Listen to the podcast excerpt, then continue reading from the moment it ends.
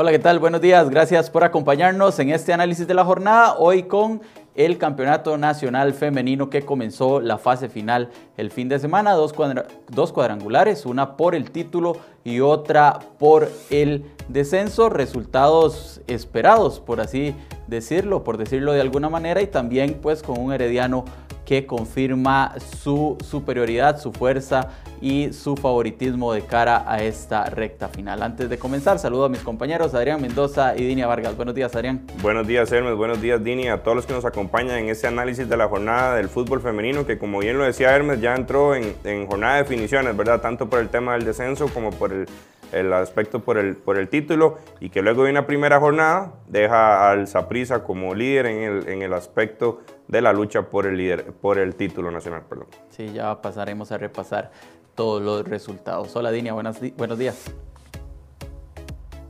Buenos días Hermes, buenos días Adrián y buenos días a todos los amigos de CRHoy.com. Sí, una jornada cargada de goles, ¿verdad? Donde eh, dos equipos de los que están peleando por el título golpearon primero y bueno, el descenso que empieza a moverse bastante, ¿verdad? Con esta primera jornada de esta fase final.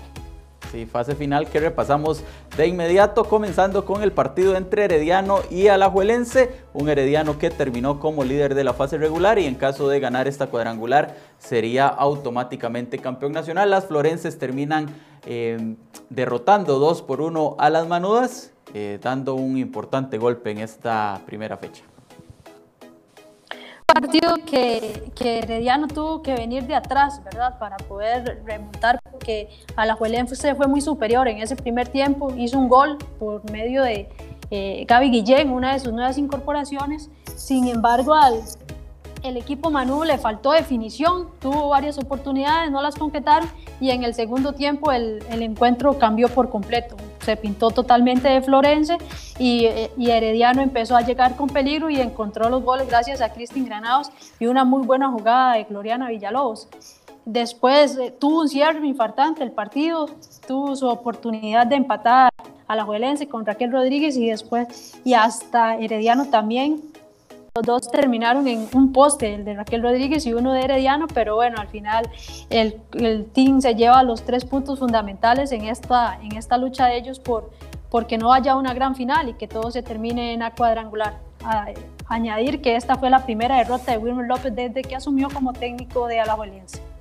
Sí, es importante pues en una fase ya tan corta eh, de seis fechas, ganar desde el, en el comienzo pues es, es fundamental en esa lucha por el título. 2 por 1, victoria del Herediano sobre Alajuelense y también en esta cuadrangular por el título el Saprissa Fútbol Femenino empezó fuerte con victoria 3 a 1 sobre el Sporting FC.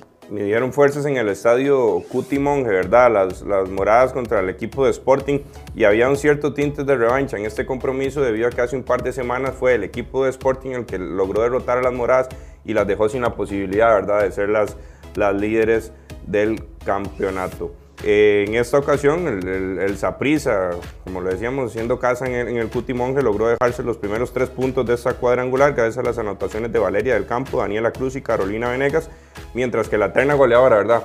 Como la vemos ahí, Carla Villalobos, tras se lo diera la guardameta Dini Díaz, fue la que logró enviar el balón al fondo de las redes para el equipo de Sporting. No se cansa de anotar Carla Villalobos, que es la líder de goleo de este campeonato. También lo repasaremos más adelante. Victoria del Saprissa 3 a 1. Con eso pues se completa la primera fecha de la cuadrangular por el título del Campeonato Nacional Femenino y también eh, se jugó el fin de semana eh, los dos partidos de la cuadrangular por el no descenso. Suba Sports enfrentó a Municipal Pocosí y las, eh, las caribeñas lograron una importante victoria de 2 a 0 como visitantes que lo saca de ese último lugar, Dini.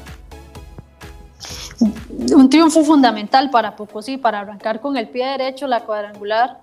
Una victoria ante, ante Suba de 2-0 gracias a los goles de, Liz, de y Yarlini eh, Hernández. El triunfo de, de, Pocosí le permite subir eh, a, eh, o dejar ese último lugar de la, de la tabla de descenso, pasárselo a Coronado, lo vamos a ver más adelante que perdió y entonces les permite respirar. Va a ser una lucha total entre, entre estos equipos, ¿verdad? Por tratar de, de evadir ese descenso. En el caso de, de Pocosí está obligado a no quedar de último en la cuadrangular para evitar eh, no descender automáticamente. Sí, triunfo importante de las eh, caribeñas como visitantes contra su Sports. Y en el otro partido de esta cuadrangular, Dimas Escazú, que hizo una gran primera fase, se quedó fuera por diferencia de goles de la pelea por el título, venció 5 por 0 a Coronado, un resultado eh, que no es sorpresivo, Adrián, y que deja a las coronadeñas en el sótano en este momento. Fuerzas muy disparejas, ¿verdad? Entre ambos equipos. En el tema de, Dimas, un, un equipo que estuvo peleando incluso por meterse en esa lucha por el, por el título, tuvo un muy buen inicio de torneo, siempre estuvo peleando en esos primeros lugares, sin embargo al final no les alcanza y terminan quedando en esta eh, cuadrangular por el descenso, donde de seguro, y como quedó demostrado en ese primer compromiso, no van a tener eh, mayores problemas. Fernanda Figueroa con un triplete fue la figura de este juego, mientras que la goleada la cerró Crystal Sandí con un doblete. Sí, la del Dimas, como decíamos, se quedó fuera de la lucha por el título por diferencia de gol y acá pues demuestra en este inicio de la cuadrangular por el no descenso la superioridad que tiene sobre sus rivales. Estos fueron los cuatro partidos que se jugaron el fin de semana y así quedan las tablas de posiciones. En la cuadrangular A, Saprissa es líder con tres puntos, Herediano también sumó tres puntos, la diferencia de goles marca la posición en la tabla, Alajuelense y Sporting con cero unidades luego de esta primera fecha. Y en la cuadrangular B se eh, mantiene pues la tabla acumulada de la primera fase más este más este primera, primera fecha de la cuadrangular con Dimas con 28 unidades, Subo Sports con 10 y aquí vemos pues el, el, cambio en la tabla. Poco sí dejó el último lugar, ahora es séptimo con 7 puntos y Coronado con 7, solo que la diferencia de gol marca la posición de ambos equipos en la cuadrangular B por el no descenso. En cuanto al tema de las goleadoras, Carla Villaló, Carla Villaló, bueno, antes de las goleadoras pasamos a la próxima fecha que se jugará este fin de semana.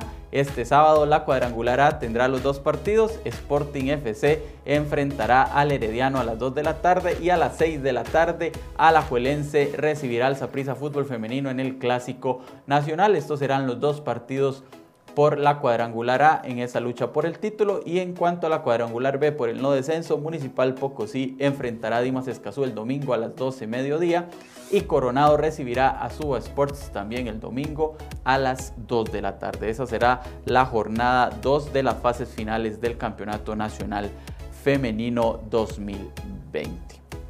Tenemos acá entonces ahora sí el tema de las goleadoras. Carla Villalobos con 16 tantos es la líder. Fernanda Figueroa de Dimas ahora eh, la sigue con 14 goles. Y después vienen las dos jugadoras de Alajuelense, Priscila Chinchilla con 11 y María Paula Salas con 10 tantos. Completa la tabla de goleadoras de este Campeonato Nacional Femenino 2020 que este fin de semana tiene participación.